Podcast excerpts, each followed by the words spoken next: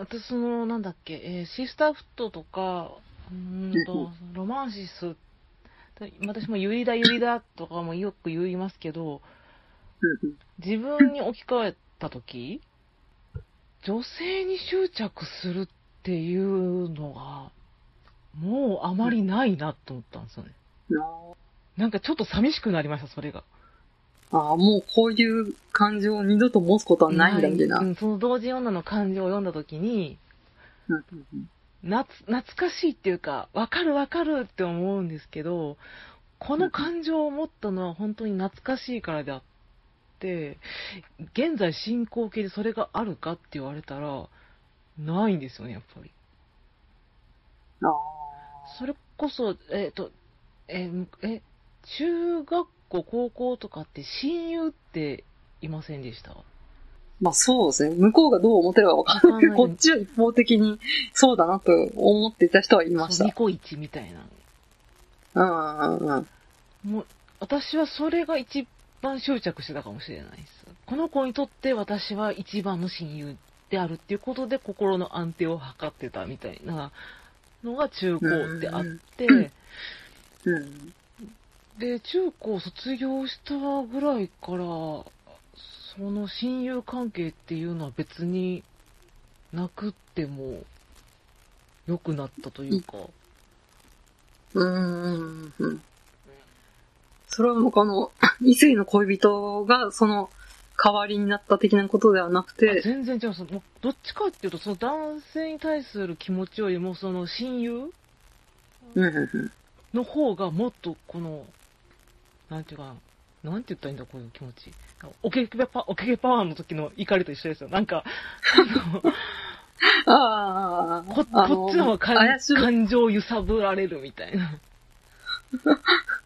あ、な、そうん、うん、な、なんか、男性とは、正味分かり合えないと思ってるんですよ、私はね。うんうんうんうん。思ってて、でも、その女性同士だったら、この、わかるよね、みたいな気持ちがあったから、そっちの方が、もっと強い感情だったっていうか。うん。なんかこう、よく他人同士の分かり合える縁の重なりみたいなのが、その女性同士の方が私も重なる部分が多いのかなと思ってうん。生きてきた口なので、うん。で、まあ、何回もいろんなところで言ってますけど、この女友達に、ね、彼氏だったり、ね、うんうん結婚して旦那さんとかなると、めちゃくちゃ嫉妬するっていうのが、あ、ったのでそうそう、そっちそっち。あの彼氏ができて悔しいとかじゃないんですよね。その、私の方がもっと長くこの子と一緒にいるんだけどっていう怒り。ここ1、2年であったあなたが、あの子の何を分かってるの？みたいな。だ大体そういう彼氏ってその、何でも知ったかぶりみたいなそうじゃないですか。俺俺の女感俺が。の女こういうとこあるからな、みたいなことを 言いよるんですよ、大体。でもそう、でも私恵まれたなと思ったのは、うん私のその、高校の時仲いい4人っていうのが、今も仲いい4人なんですけど、みんな旦那さんが、あの、ちっちゃい親みたいなんですよね。なんていうか、友達、年、ね、年上男性ってことですか？いや、同い年の人もいますけど、あの、うん。その、奥さんのお娘と。娘 と父と娘みたいな。関関係みたいなのってて、その男感を出してこないっていうか、あ、遊びに行くの？行ってらっしゃい？みたいなのとか、ああ、優しいパパ的な優しいパ感じなパ的んですね。な位置にいるんですよね。だから私が行った、行って、わーわー困ることで騒ぎ出したとしても、なんかもう、パパみたいな目線で見て、私の方を見てくれるんですよ。娘の友達来たみたいな。そう。私はもうその子のお夫とかじゃなくて、もうその子のお父さんみたいな感じで見てるから。それそう、優しいパパはいいですね。なんかもう何時までに帰ってきなさい。そんな、よくわからん友達と付き合うんじゃありませんみたいな、そういうことがあるんですよ。ああ、まあ逆優しいパパ的な感じですねうんむしろ私と遊んできなさいって言ってくれるあ送り出してくれる送り出してくれる人なんで昔そうね、あの、いたんですよ。やっぱ束縛する彼氏の友達がいて、こう、もうこんなんドラマかって言うんですか、このご飯食べてると、その女友達とその写真を送ってきて、みたいいや、嫌がらせじゃないですか？え、じゃあ、あの、本当に女友達といるかどうか証拠の写真を送ってきてって。ああ、お送らされるのか。そうそうそうそう。ああ、ははは。ああ、やべえ、やべえやつです。その、木村、まあ木村ってやつだったんですけど、木村許すまじ。木村、私と、あの子の仲を裂こうとして。いや、でも、き、木村は、まあ、あの、私た、あと、私たちと対面したときは、そん、結構し、物静かなんですけど、私たちは帰った後で、その子に対して、こう、わーっと言うっていうか、うわあ、うん。外面が外バイ面は、みいや、外面いいってか、外面陰キャやったんですよ。で、あの、帰ったらわーって言って、最後にその、喧嘩、同棲してたんですけど、その、女の子に対して夜間を投げつけたという DV が発覚し、その瞬間に友達が2日で、あの、家の中全部片付けて出て行ったっていう。ドラマだ、ドラマだ。帰ったら、その、その帰っ木村が帰ったら家には何もなかったっていう。シスターフットじゃないですか。そう。旦那、彼氏、ニック氏で割と、私35ぐらいまでやってまし来ましたからね。ああ、うんそれもだから今、それもあんまないかな。うん、まあ私もそれもない、もう、浄化されました。うん浄化された時なんかちょっとその寂しさみたいな、ありますね。なんか、ああ、もうそこまで女性、女友達に対して、感情っていうのが、もう芽生えないんだなって思っちゃったっていうか、お友達ではあるんだけども、執着とか激しい感情みたいなところですよね。うんがないですよね。うんうん。まあでも他のところにあるかっていうと、やっぱないんで、やっぱなんか年齢というか若さみたいなところだったのかなとは思いますけど。うんいや、でも、やっぱりあるとこにはまだあるじゃないですか。その同人関係、界隈とかっていうのは、多分まだまだあると思あうんですけど。あ、年齢問わない感じですよ年齢ね。問わない。うん。神がいるかいないかとか、同人界隈で言うと、まあちょっと読み線の人の話はちょっと置いといて、うん。自分の書く側だと、うん。なんかこうアスリートみたいな感じになるのかなっても思うんですよね。スポーツせ、スポーツ選手同士みたいな。うんうんうん。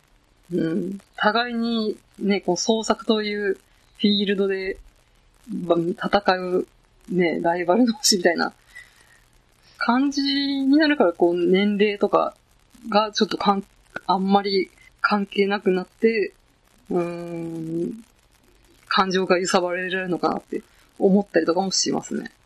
うん。ああ、その、作家同士だったら、作家同士で嫉妬はしないんですか？この向こうが売れてるとか。いや、すると思いますよ。私の方がうん。こんなに面白いのになんであの人の作品の方が売れてるのとか、まあ口にはきっと出さないとは思うんですけど、絶対あると思いますよ。うん。それは、だからまだ、それは執着として残ってるんちゃいます？うん、うん、友人とはちょっと違うかもしれないけど。違う、うん、そうですね。友人とは違くて、やっぱ個人競技みたいなところなのかなと思うんですね。うん。うん。で、まあ、昔同人やってた身からすると、ちょっとそういったところで思いますね。うん。もしまた書くようになったら、もしかしたらそういう競争心とかだったり、執着だったりみたいなのが出てくるかもしれないですね。うん。うん。うん。うん。独特な界隈じゃないですか、ああの界隈ってなんか。同人界隈そうですねって。本当に。うんあんまりこう、ね、健康的ではないとは思います。うん。なんか、あ確かにあんま健康的じゃない気がする。うん。つながって3、4年みたいな。あーうん、まあ、だから、あな3、4年で何か起こるぞ、みたいな感じがしますね。ー だからまあ、その、ね、よく恋愛で別れるのも3年とか4年で別れるみたいなのと一緒っちゃ一緒なんかもしれないですね、この、ガッと熱が、うんううん。ん、嫌な、ね、一緒、嫌なとこそれに打ち込める。うん。結構あの、ちょっと話戻りますけど、この女友達が、彼氏ができて寂しい件で、うんうん。まあ、昔はそういうことを言うと、えーあなたも彼氏が欲しいのね、みたいなことを言われて、いやいや、そうじゃないよっていうふうに否定してきたんですけど、うんえーそんなあなたは、その、女友達で彼氏ができて寂しいって言ってて、私の方が、うんその子を理解してるって言うけれど、本当にあなたはその子を理解しているのっていう問いみたいなのが、うん。あの近年言われるようになって、うん。なんかよかった、よかったっていうか、一歩進んだなと思いました。みんな隠してただけなのかな、結構みんな、私も絶対そう思ってたし、そのか友達が彼氏できたっていう理由で、私も彼氏欲しい、憎いとかじゃなかったもん、やっぱり、取られたって思ったから。っていう、うんうんもうその感情が、まあ、認められたというか、ううんん、これ男性にあまりないらしいですね。らしいですうね。んあ、でもある人はあるとは言ってましたけどね。あ、そうなんだ。へうん、ーやっぱ、まあ、こう、奥さん優先になっちゃったから、まあ、俺たちと遊ぶ頻度が下がって悲しいみたいなのは、ちょいちょい聞くけど、多分割合としては女性より男性の方が絶対的なの少ないと思います。うんうんうん。だから男性は、あ、俺も彼女欲しいって思うって聞きましたよ。うんうんうん、いりますよねう。ん。まあ多分、そこは、こう、ホモビア的なうんうん。ことなんでしょうね。男性嫌悪的な。うんうん。俺、親友のあいつを取りやがって、あの女って思うと、え、俺ってもしやゲイみたいなことで、うん、そういうのに対する、まあ、抑圧じゃないですけどちょ、っと歯止めみたいなのかかったりするのかかってあ、俺も彼女欲しい、手料理とか作ってほしいわ、みたいな感じになるんでしょうね。ちょっと燃えますやん。もしそうなのだとしたらめっちゃ燃えますやん。あ、実は隠して、え、たかし、彼女できたのか。誰だったか。俺を捨てて、みたいな。っていうのこれで、えーお前、彼女できたのかよ、俺も欲しいぜ、みたいなのが燃えるっていう。うーん。あ、でも、そう、え？そっか、そういう作品みたいなのあまりないですかね。その彼女ができちゃって。あ、でも青春群像劇のものとかああるか。うーん。まあでも基本的に彼女が、とか嫁がね、いても、男性同士って、ねあ、年齢問わず遊びに行けるじゃないですか。変わんないですもんね。あんまり。あーあ、でも子供ができたらちょっと変わるかな。子供ができたら、子供、あ人によりますけどね、まあ、まあ基本まあ昭和の男だったら多分一切変わんないで、うん、うんうんうん。特にね、田舎の方に生まれて、就職してみたいな人生で、嫁と子供がいる、なんかそういうマイルドヤンキー的な、ね、男性の生活とか多分、ほとんど変わんないと思うんですよ。この二十歳、10代、二十歳の時の交友関係、中学、高校の同級生と、40代、50代になっても地元の居酒屋で飲むみたいな。ああ、で、あれでしょ？夏になったらその家族ぐるみでキャンプ行くとかやつでしょあ、すバーベキュー行ったり。見えた、見えた、見えた。まあ、そのマイルドヤンキー的なね、人じゃなくても多分、よく同級生同士で気軽に集まるみたいな、とか、なんかゼミのかつての仲間みたいなので 集まるので、多分男性が彼女が、と親友に彼女ができて、なんか寂しいみたいなのは、まあだけど俺たちの生活は変わらないよなっていうのがあるから、別に思わないじゃないですか。確かにあんま変わってないもんな、言われてみたら。まあ今ちょっと子供さんできると、自分もね、育児に積極的にね、あの、担い手で半々でやるとか。あると思うんで、激変はするとは思うんですけど、だからまあそれで、女同士で寂しいっていう感情が芽生えるのは、あ、私の生活が激変してしまうっていうこともあるんでしょうね。うんそれが分かってるから寂しいって思うでしょうね。うんうんっていうのがあるので、私は 結婚した女友達とか育児中の女友達を積極的に飲み会にえー誘って、えーそそのかす係っていうのを使命としてるわけなんですけれども。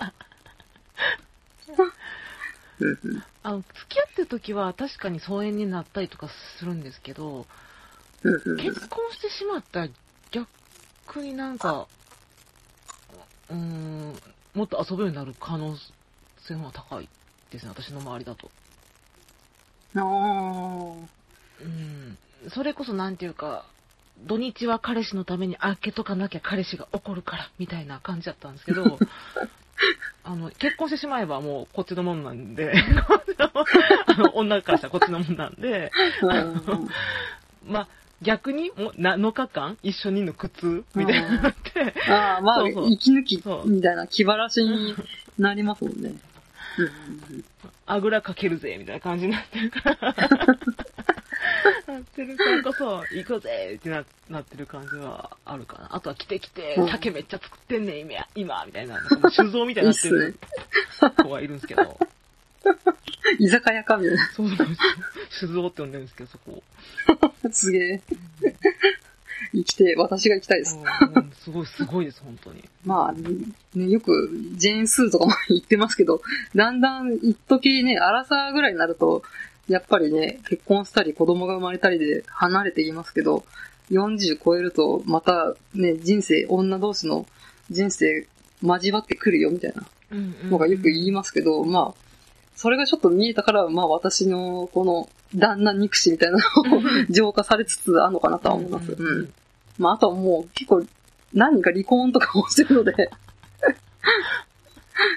まあね、ずっともう十人十色じゃないですけど、みんながね、えー結婚して子供が二人いて、うん。一軒家建てまして、えー幸せに暮らしましたとさ、みたいなことではないんだなっていうのがうんうんうん。分かってきたので、うん、なんかもうみんな人生いろいろだよね。まあ酒でも飲んでみたいな。まあ飲めない人はオレンジジュース飲んでみたいな感じでね、そういう未来が見えてきたから、今は割と執着なく穏やかでやってるのかなと思うんですよ。ううんん。そう男性側もなんかちょっと結婚したことによってその束縛感とかも薄れたからこそなんかちょっと穏やかな関係なんか私もあ含めて友人も含めて穏やかな感じになれてるっていうのはあるかもしれない。うんもう束縛系の彼氏と付き合って結婚した子とはもう連絡取ってないですね。うん取れなくなっちゃいましたね。ちょっとちょうどなんかこう、うんメールから LINE に切り替わるみたいなうん時期がちょうど30前後ぐらいだったんで、うんそこでもう、ね、キャリアのメール使わなくなっちゃう。なるともう、途切れちゃいましたね。束縛系の彼氏ってむ昔めっちゃ多くなかったですか？まあ、今の年だから、年って、まあ、束縛してるっていうのはあんまりいないのかもしれないですけど、うんうんほんまに怖かったですもんね。うん私とその女友達が飲んでるのに電話かけてきて、うん。もう、いつ帰るのみたいな。ああ、もう全然普通、そんなん普通、普通。うんうん。まあ、だって、まあ、まあ何が、まあ、その子にも原因あるんですけど、その子は単純に浮気癖があったっていうだけで。まあ、いや、でも私の女友達は浮気は多分してなかった。一回もしたことないと思うまあ自己自得ではなく、本当完全に向こうの束縛ですよね。一個面白いのがあって、なんか、友達が浮気してた時に、えっ、と、なんだっけ、えっと、USJ にその浮気相手とい行って、あ、デートして。デートしましたってなって、入り口、そのうん、でってでってって、ジュラシックパークのあの音楽が流れてるあー、さあはい入ろうぜっていう時に電話がピーとかあってきて、彼氏から。でえ、もしもしって言ったら、今帰ってきたら許すって言ったんですね。あ、GPS ついてるんですか？え、どっかで見てんの？みたいな。怖え。まあでもまあちょっと自業自得っちゃ自業自得な面があるんで、うん。っていうことがあって。まあどっちもどっちかはありますけどいやいやいやいやってね。っていうことがあってんじゃないわ、と思って。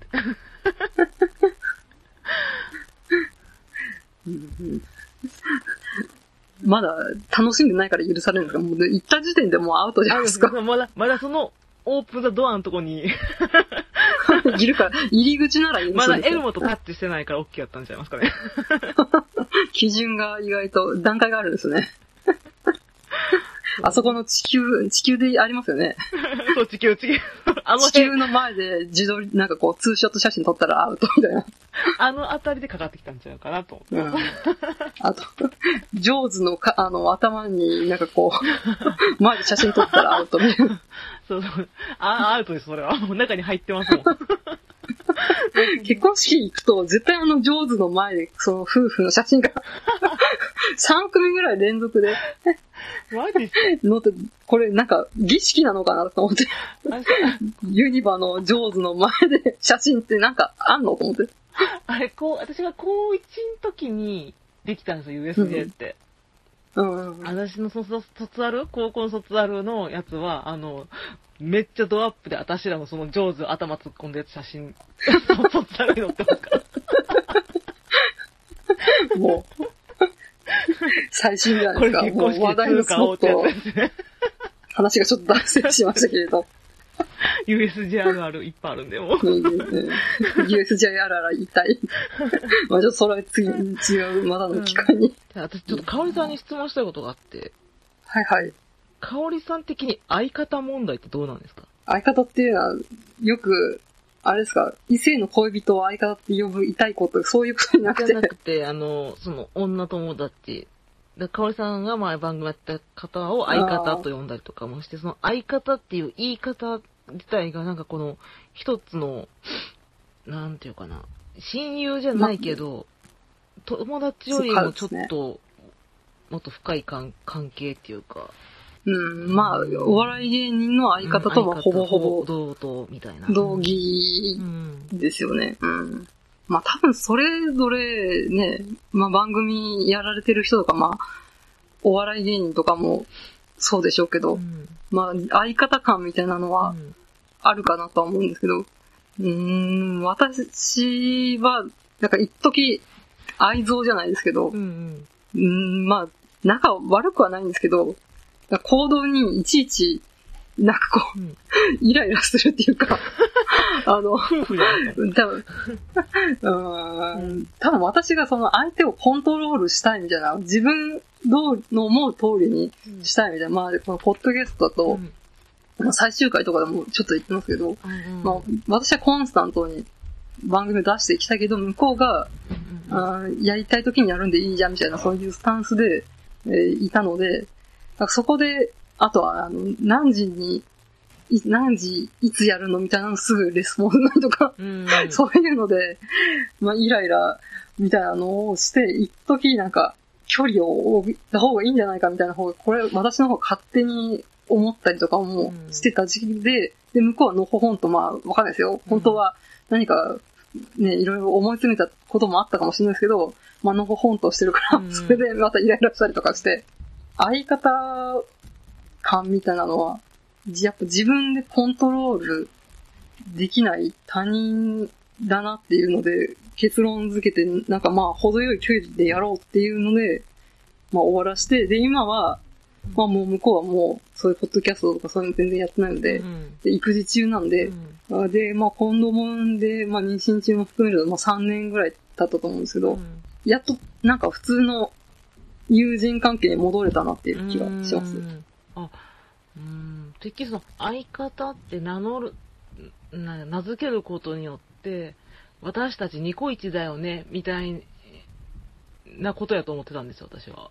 うーん、うん、うん。ね、相方と、こう、蝶々発信のやり取りをして、番組作りをこう、ああじゃない、こうじゃないって、言って、作り上げていって、それ一個のものを出すっていうのも、まあでも、ニコイチ感は味わえ、味わうというか、うん。なんか一体感みたいなのを得る瞬間は確かにあるなとは思うんですよ。うん。答えになってるなないですか？なんか、そういうことじゃなかったですか？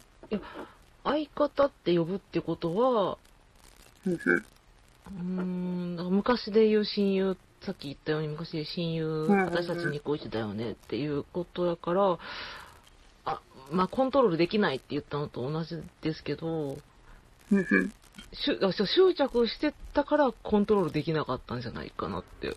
こう、あ、それはあると思います。うんこうしてほしいうんっていう執着。うん。うんうんうん。うん、まあ、好きか嫌いで言ったら、まあ、好きだからずっと、やってたわけなんですよね今流行りうんの。クソデカ感情を抱いてたんじゃないかなって思ったんですけど。そうですね、うん。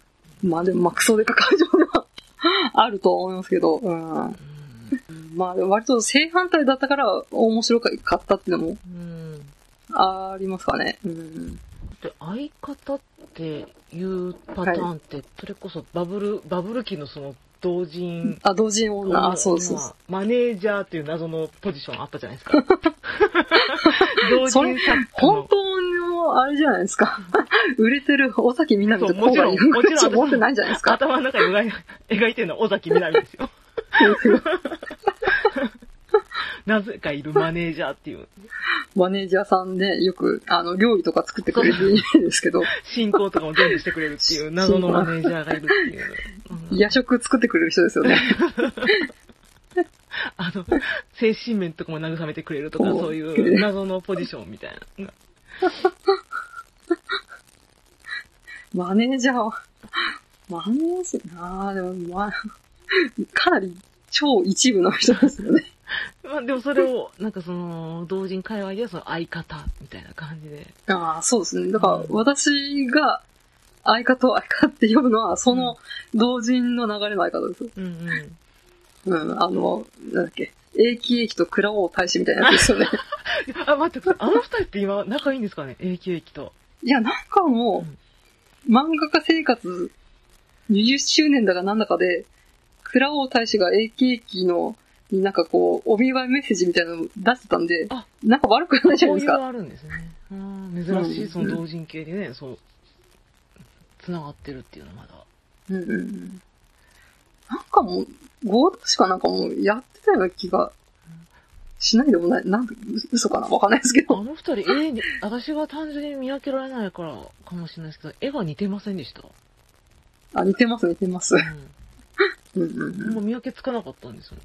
たあ多分一緒に暮らしたりとかしてたんでしょうね、きっと。あ、それ相方だわ。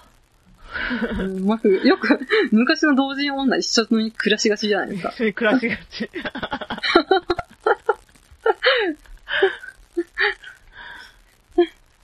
うん、だから多分、おけげパワーと、えっ、と、あやしろさんも昭和、えー1990年代の同人女だったらうん一緒に暮らせたと思うんですよ。で、たマネージャーなってたんですかね。どあ、でもマネージャーってないか。ちゃう、ちゃうか、あれは。まあ一緒に多分合同誌出して、みたいな。あと温泉一緒に行くやつですね。いや、温泉、90年代の同人は温泉、温泉行きがちっていう。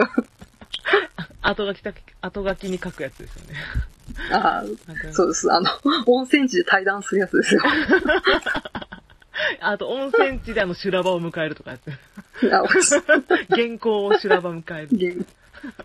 温泉入ってる場合かと思いますけど。うんまあでもそれも、昔はそんなにアピールする場がなかったから、割と純粋なロマンシスじゃないですけど、友情だったんですかね？そう考えると。昔の同人誌のあの後書き、裏書き？え、何？それ、はいはい。が、今で言うツイッターじゃないですか。あ、そうですね。交互に、あやしらさんとオケパが交互に対談するみたいなやつ。そうそうで、買った人が、キーってなるってやつ。ああ、あやしろさんと対談してる？しかも、あの、昔は対面で会わないと対談できないですから、うん。字の筆跡が交互に違うみたいなやつですよねうん。うんうんじゃあやっぱその、あまあ、アピールする場は、今も昔もあったっちゃあったって感じですよね。うんまあ、昔の方がなんか直接的な嫌がらせが多かったって言いますからね。わあ、そうなんだ。うん、このカミソリ、レター的なやつとか。ああ、結構有有名な、みちゃんとかで有名なやつとかありますもんね。じゃあ今も昔の 同人会話はドロドロしてるということで。でも楽しいんですよ。光の側面もあるんだからね。ももちろん、もちろん、もちろん。っていう。それで生きる、なんかこう、生きる希望とか出たりするんで。一概にね、こう断罪はできないんですけれど、まあまあ不健康な面がよく取り出されるので、相方問題から外れてまいりましたけど、だ大丈夫ですか？こんな感じで。大丈夫です。ひらりささんと、えっ、と、水上さんの同時誌の話は、特にしなくて大丈夫ですか？ああ、水上さんのまずはあんま、まだ全部読めてないんですよ。でもうん読んでて、えーっとね、え、はじめは、まあ、論、えーっと、論じるところから入って、後半の方にいろんなお女たちの女と女の会話？会話とかエッセイが入ってくるっていう、そのエッセイ一つ一つはすごい面白いですね。う。うんん。一応私買ったんですけど、まだ、うんあの、封筒から出してないんで。ああ、私なんか面白いとこ付箋してたな。どこだったかな。うんうんえっと、水上彩さんって言うんでしたよね、確かうん。うんふ、ふみと書いた彩さんという、ライターさん、評論ライターみたいなうんうん方ですか？全が書いた、えっと、同人誌のお話をちょっとしていただこうと思います。はい。まあ、その中の、その、た対談してる中で、その水上さんじゃない別の人が、その友人に彼氏ができてしまってっていう話をした、なんだったっけな、二人で、えー一緒に、え、あれは、一生処女でいようねっていう誓いを立ててたのに、片方は彼氏ができて、それを破られたという話をしてて、それはどう、なんでそうなったかっていうと、なんか二人ともその学年の、まあ、なんていうか、カーストが低くて。そういう意味で私たちは一生このまま誰にも愛されないかもしれないけど、私たちは私たちの味方ずっと少女でいようねっていう誓いだったみたいな。なんか二人の中の眉の中にいたのに、みたいな。あ、一人は、うん。あの、外に出てしまったそうってい。そううそう。うんうんうんの、眉という表現が、なんていうか、二人は少女で亡くなることイコール誰かに愛されること、承認されることみたいなのがあって、うん。でも、なんかその、女の子の方はなんか一人で生きていくことができないような女の子だったから、その発想がなかった。今だった。ら一人で生きていくっていう発想も得られた。んだろうけど、みた。いな。うん男の人にどうしてもやっぱりこう、依存していくっていう。うーん。やっぱこのシスターフットっていうかロマンシスの話をすると、やっぱし男性が関わってくるっていうのが大きいなと思いますよね。うんブラザーフットとか、あとは、なんだ、ブロマンスの方は、やっぱ男と男の絆でずっと一辺倒でいって、男、女が入ってから乱されるっていうのは、うんううんん、なんかあんまないなっていう。入ってもね、この、それこそ、イフラジさんでやりましたけど、あれですね、ソルフィーワイフっていうか、あの、先生と、あれですね、えっ、と、夏目漱石の、うんうんうん。うん、K さんね。え、K、K の関係みたいな、うん、女は本質的には、うん、深くは関わってこないっていう。そうそうそう。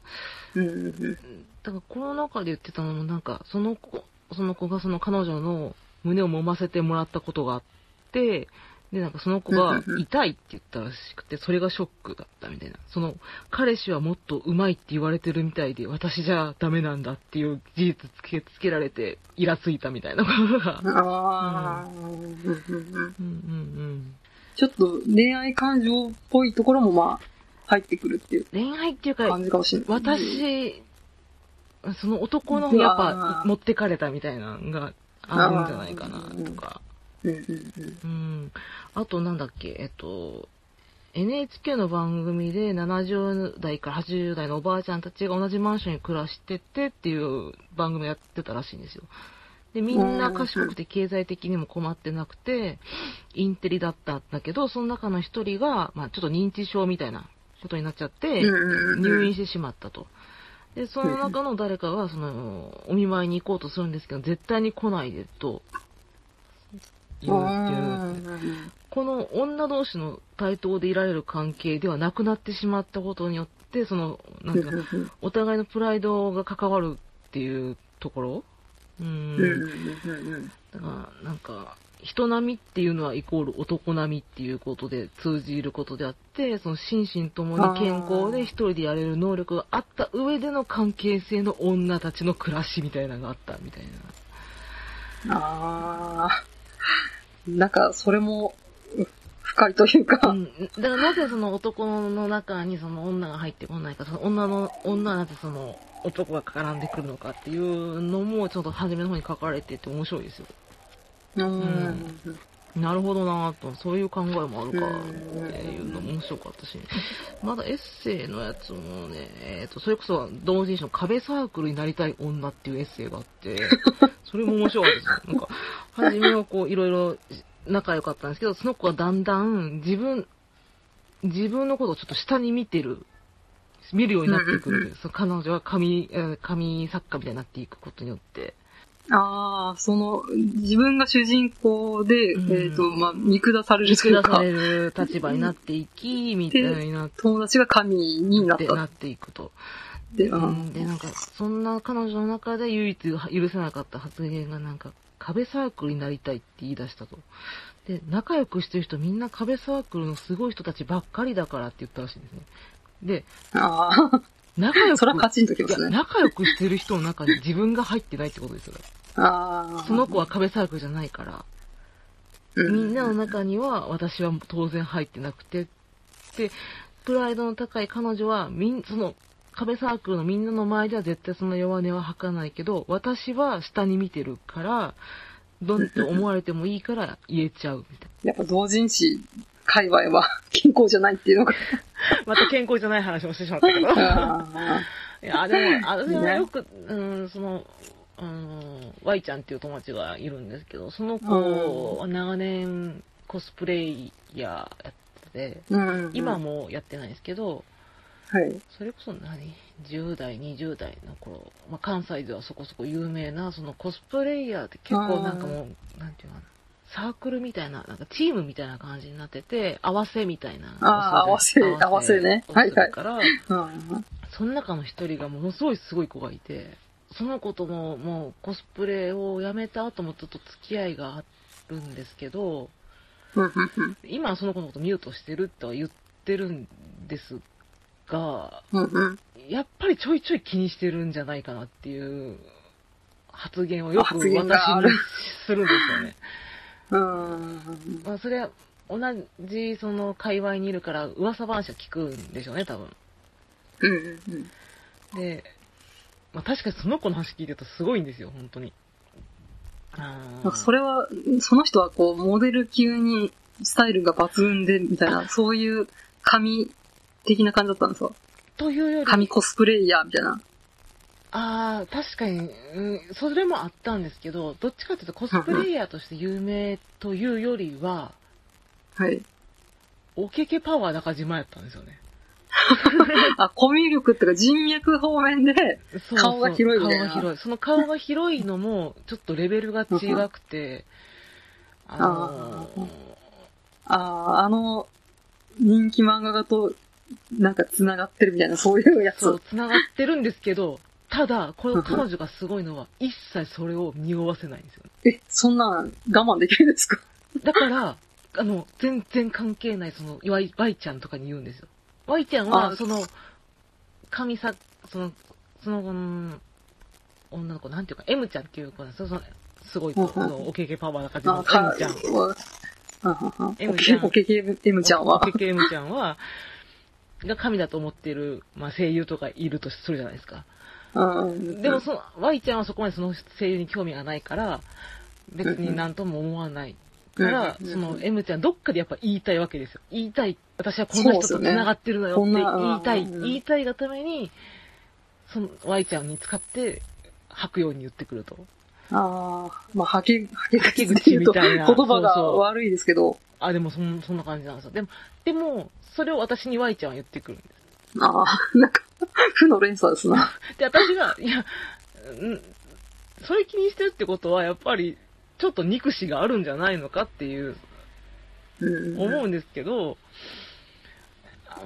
で、なんかその、M ちゃん自体も、うんオタク同士の仲間にチヤホヤされても何一つ嬉しくないんですって。だから。ああ、そういう自分と同じ土俵に立ってる、もしくは下のうん。ファンみたいなのにチヤホヤされるより、そういう神声優とか神漫画家とか、神配信者みたいな、なんか YouTuber みたいな人と繋がって、そう、その中にいたいみたいな。その人たちに認められることでしか興味がない。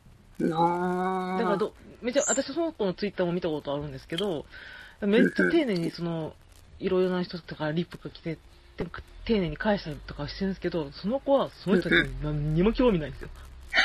びっくりするぐらい興味本当はないんですよ。本本音は。でも、で、本当は、あの、まあ、今だったら2 2.5、今は2.5やってんのかな。まあ、2.5で、まあ、とある有名なその俳優さんうん。と、まあ、実際繋がってましたと。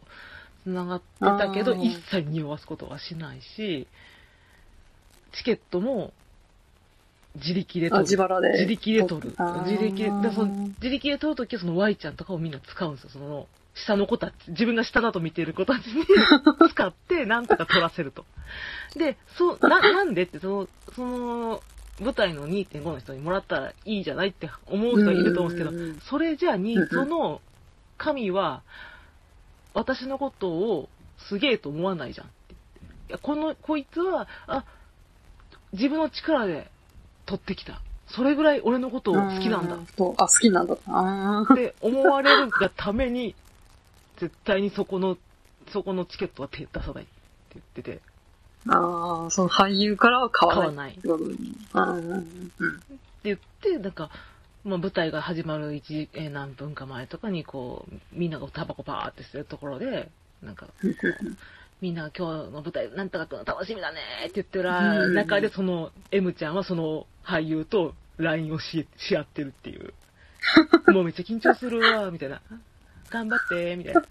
その、そこに優越感を得てるという。でも、一切匂わさないんですよ。一切匂わさないの。うんすごい。それはそれで、なんか、業が深い。業が深い。そう、業がめちゃくちゃ深いから、私はそういうことはもう、あんたの健康に悪い、Y ちゃんの健康に悪いよって言って、うん。でも、そうやって M ちゃんを、あのー、えもう一緒に近づかない方がいいよって言ったとしても、めちゃめちゃ M ちゃんの悪口は言うんですよ、Y ちゃんは。でも、うん。やっぱりどっかで尊敬とかして、執着とかしてて、でも、うんでもあの子はすごいね。やっぱすごいね。魅力があるね、あの子には。みたいな感じで。まあ、その M ちゃん自体もやっぱし、こう何か人を引きつけてやまない魅力人なんでしょうね。魅力人だと思う。だ、うん、そう、そうなんですよね。でも一切、一切匂わさないっていうね。そこがすごい。うん。いやプロ彼女みたいな感じですね。あま、あの、あの匂わすやつはほんま雑魚って言ってました。それは匂わせたら、あの、意味ないんですよ。うん。あまあそこでね、俳優がなんじゃこいつってなあ、っちゃこいつうもんね、危険っきってなって離れちゃうから、それじゃ意味ないし、うんうんって言ってるし、ファンですって言っても近づかないって言って、と。たま、プロファン。たまたまプロ彼女で。たまたまその、得た情報で、あここのバーに行くっていう話を聞くっていうのを聞いて、そのバーに通い詰めて、一切そのバーの、その、マスターに、その、俳優の話も一切しないけど一切しないけど、たまたま来た時に、あ、この子面白いんだよって言って紹介してもらうとか。これ、根回しが完璧じゃんですよ。詐欺、なんか詐欺師的な、地面師みたいな感じですか？偶然を装って、まるで今ここ偶然来ましたみたいな。そうそう、すごい、すごい。で、なんか、ま、まあ、私らもよく知ってる声優さんうんの追っかけを前昔してはったんですけど、うんその人に家族を紹介してもらって、一緒にご飯食べた時に、あ、私はここのファンを上がろうって思ったらしいです。あの、あーあの、付き合いとか、付き合いたいとかじゃないんですよ。その、追っかけてるファンの頂点まで行ったら、もう上がりなんですよ、その子にと。うーん、その、同じフィールドで、身内みたいになるのは嫌なんですね。嫌なんですよ。だから、まあ、向こうがこ、あのーこっち側を尊敬してきたら、お前ほんとすげえよってその声優に言われたらしいんですよ。その瞬間に、あ、もう、ここは私は上がりだなと思って、その声優のことはもう一切追わなくなったっていう。ええー、で、新たな、そういう、あの、対象を探すみたいな対象を探す。ことっうんてことですよね。うーん。最強の、私は最強ののおけけパワーと呼んでるんですけど。いや、いや、じゃ、若干ちょっとサイコパスじゃないですけど、なあ、でもサイコパス理解の範囲が及ばない部分が、サイコパスってやっぱちょっと魅力的な人が多いっていうじゃないですか。うん。その、え、あの、ワイちゃんも言ってます。あ、もうあいつほんまにサイコパスや。でもう何回も縁も切ってるし、もうみんなからも見放されたりとか、もう、もうとにかくもう、とっちら、なんかもういろんなことでこうごちゃごちゃさせるけど、けど、結局あの子をみんな見捨てられないって言ってて。うん、どうしても惹かれてしまう、見てしまう、追っかけてしまうんみたいな。ことを言ってます。一回だけ会ったことあるんですけど、あーなんか、すごいな、この人、と思う。なんか、あ圧がすごいと思う。おおああ、やっぱそれで周りを引っかき回す人っていうのは、魅力的なんですよね。うん、そう、引っかき回してるんですよ。うんだってその、M ちゃんの相談、私もう10年、10年ぐらい聞いてますからね、その Y ちゃんから。もう何もういい加回も減縁切る、縁切るっていう、もう10年言い続けてますから。で、その M ちゃんが未だにそう精力的にこう新たな対象を探してはこう近づいて取り込んで、ま、まあ、捨てるというか、乗り換え乗り換えを 捨てるっていうバイタリティもそうですね。すごい、最終的には、まあ大阪の子なんですけど、うん。デザイナー系やってるわけで、その まあだからそういう系ってやっぱり東京に行かないと難しい仕事ではあるはずなのに、わざわざその人たちを大阪に来させ、来させ、私は一歩も動きませんっていうタ 私のために大阪に事務所作って、来なさいと作っ。てね、みたいな。だったら仕事してあげます、みたいな感じなんです。まあ、じゃあもう実力もあるんですよね。あるんでぱ本当に。あるんですけど、それ以上にやっぱり魅力的な何かがあるんですよね。ああ。やっぱもう。一切エロい、エロいことで仕事は取ってないですよ。ああ。それを、それを下に見てますから、全部。そういうやつらは全員下、下、下って言ってるから。もうすべて自分の実力と人脈でうん。もぎ取ってきもてて。ぎ取ってる。すごい。怖い。逆怖い逆に。まあでもやっぱそれぐらい、そういう人に引きつけられちゃいますよ。うん。そりゃ、ワイちゃんもね、10年間お、なんか嫌、嫌、嫌と言いつつも追っちゃいますよね。あもう数えましたもん、この間。あれ？何年目この話聞いてんの？と思って。あ、10年経ってるわ、と。すげえ。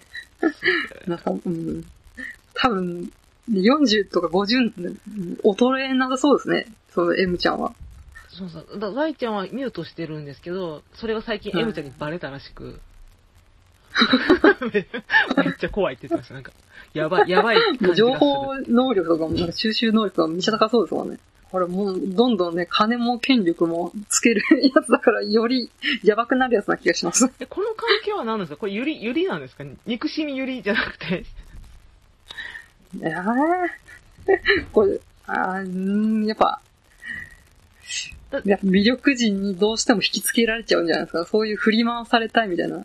でどん自分が一般人だからこそ、そういう暴虐無人な人から目が離せないみたいあ、な。だから社長、社長とも一緒ですよね。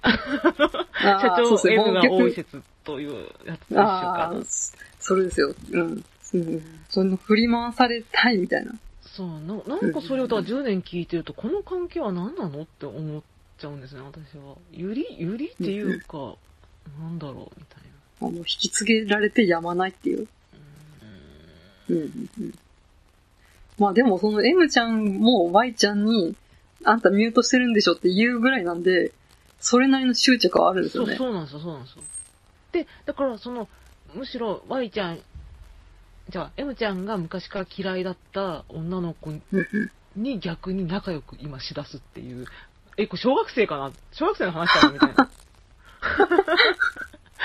だから、Y ちゃんに当てつけにするように、その子になんかいろいろ、別の子に。いろいろプレゼントしたりとか、仲いいとこ見せつけたりとかするけど、でも正直 Y ちゃんには響いてないんじゃないかなって思うんだけど、でも Y ちゃんも結局執着してるから、やっぱ響いてんのかな。いや、むしろ嬉しいのかもしれないと思って。あ、私のことをミュートしてることに気づいて、他の女にこう、イチャイチャしだして当てつけてる。やっぱり Y ちゃんにとって私は何か特別な何かがあるんだ。みたいな、この関係性をなんて名付けたらいいのか私はずっと模索してるんですけど。ああ。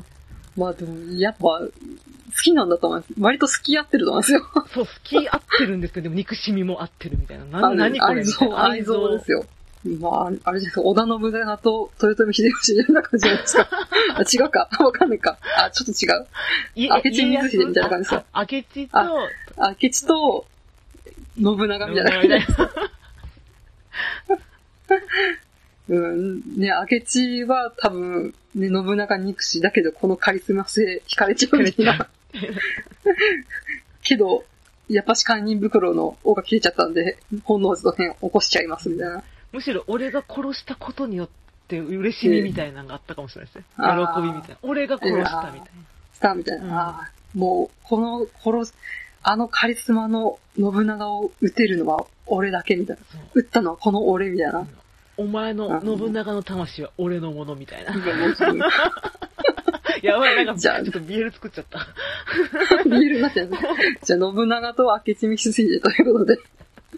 わかんないですけど。なんか名付けてくれ。